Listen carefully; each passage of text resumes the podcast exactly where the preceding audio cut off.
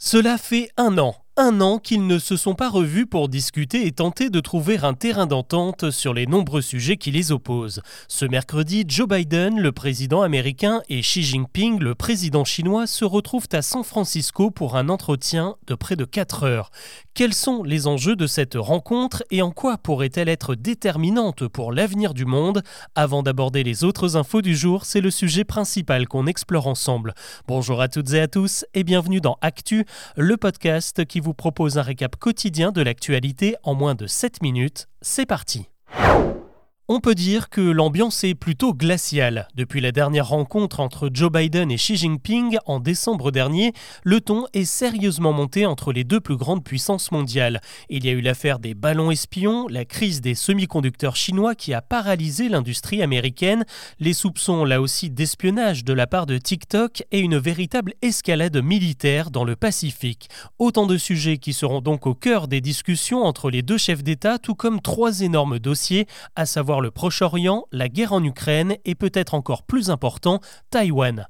Pour ce qui est du Proche-Orient, les États-Unis ont besoin de savoir précisément quel rôle la Chine compte jouer dans la région en plein embrasement.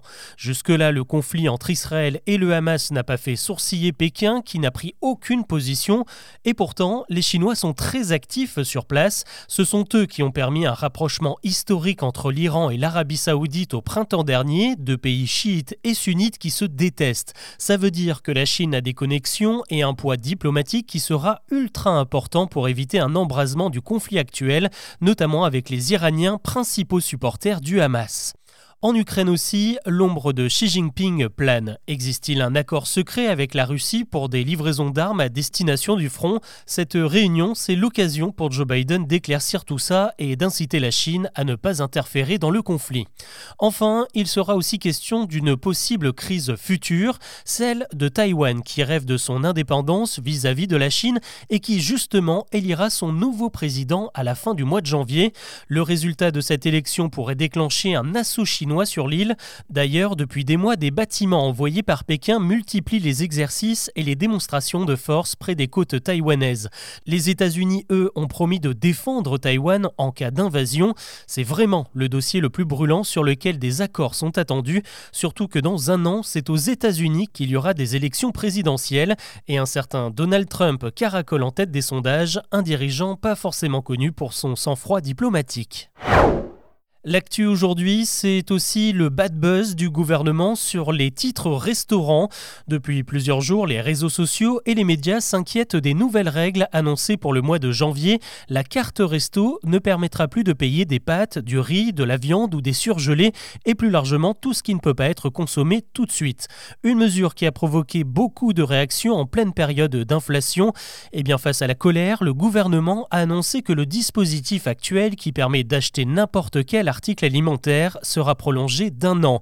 Ce mercredi, le ministre de l'économie a dit même réfléchir à une prolongation encore plus large au-delà de 2024. C'est du jamais vu pour un mois de novembre. Ce mardi, on a vu les habitants de la Côte d'Azur, des Pyrénées-Orientales ou encore de la Corse se balader en short et en t-shirt. Sur place, plusieurs villes ont battu des records historiques de chaleur. Plus de 25 degrés enregistrés à Pau, 27 à Cannes et même 29 degrés pas loin de Bastia. La dernière vague de douceur exceptionnelle datée de 2004, mais cette fois les températures ont grimpé largement au-dessus.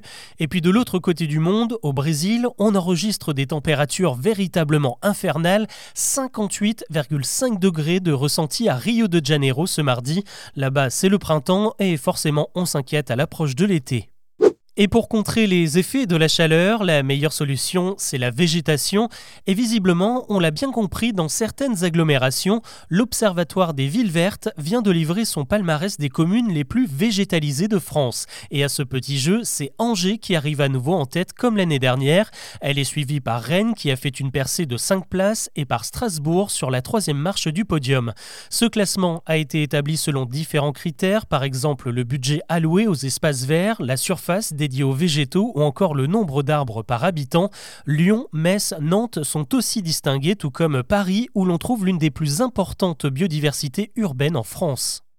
On reste dans la capitale où la question des transports enflamme les débats en ce début de semaine. Il y a d'abord le dossier des taxis volants dont les premiers tests sont prévus dans quelques mois pour une mise en service juste avant les JO. Eh bien l'idée ne séduit pas du tout les élus du Conseil de Paris. Ce mardi, ils ont voté contre le projet d'installation d'une plateforme d'atterrissage flottante sur le quai d'Austerlitz. Ils dénoncent une aberration écologique et surtout un gadget réservé aux ultra riches. Le problème, c'est que les trois lignes de taxis volants vont simplement relier des héliports et des aéroports privés au centre de Paris.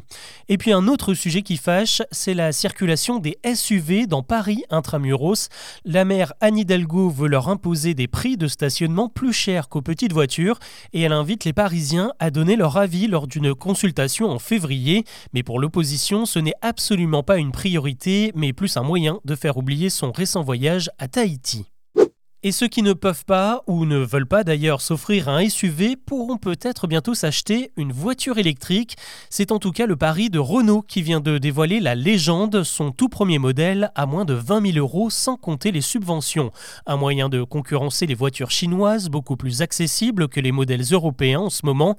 Renault espère la mettre sur le marché en 2025 et a priori elle pourra entrer dans le programme de leasing social. Vous savez, ces locations longue durée à seulement 100 euros par mois voulues par Emmanuel Macron. Plus largement, Renault prévoit de sortir sept nouvelles voitures d'ici 2031, euh, la Mégane, la Scénic ou encore la mythique Renault 5, toutes en version électrique.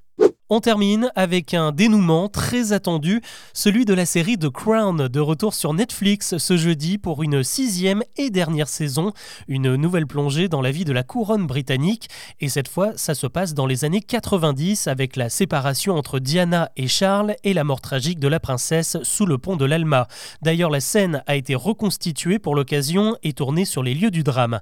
Pour suivre tout ça, il faudra être un peu patient, les cinq premiers épisodes de cette dernière saison sont disponibles ce jeudi et les 5 suivants la semaine prochaine. Depuis son lancement en 2016, The Crown, c'est 7 Golden Globes et 10 Emmy Awards, les Oscars des séries télé. Voilà ce que je vous propose de retenir de l'actu aujourd'hui.